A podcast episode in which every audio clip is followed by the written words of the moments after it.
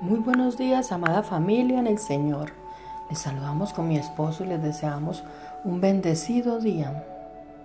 Dios es el Dios de esperanza, lleno de misericordia y nuevos comienzos, y quiere que estés lleno de esperanza, creyendo, esperando y anticipando grandes cosas de parte de Él, incluso en los tiempos más oscuros.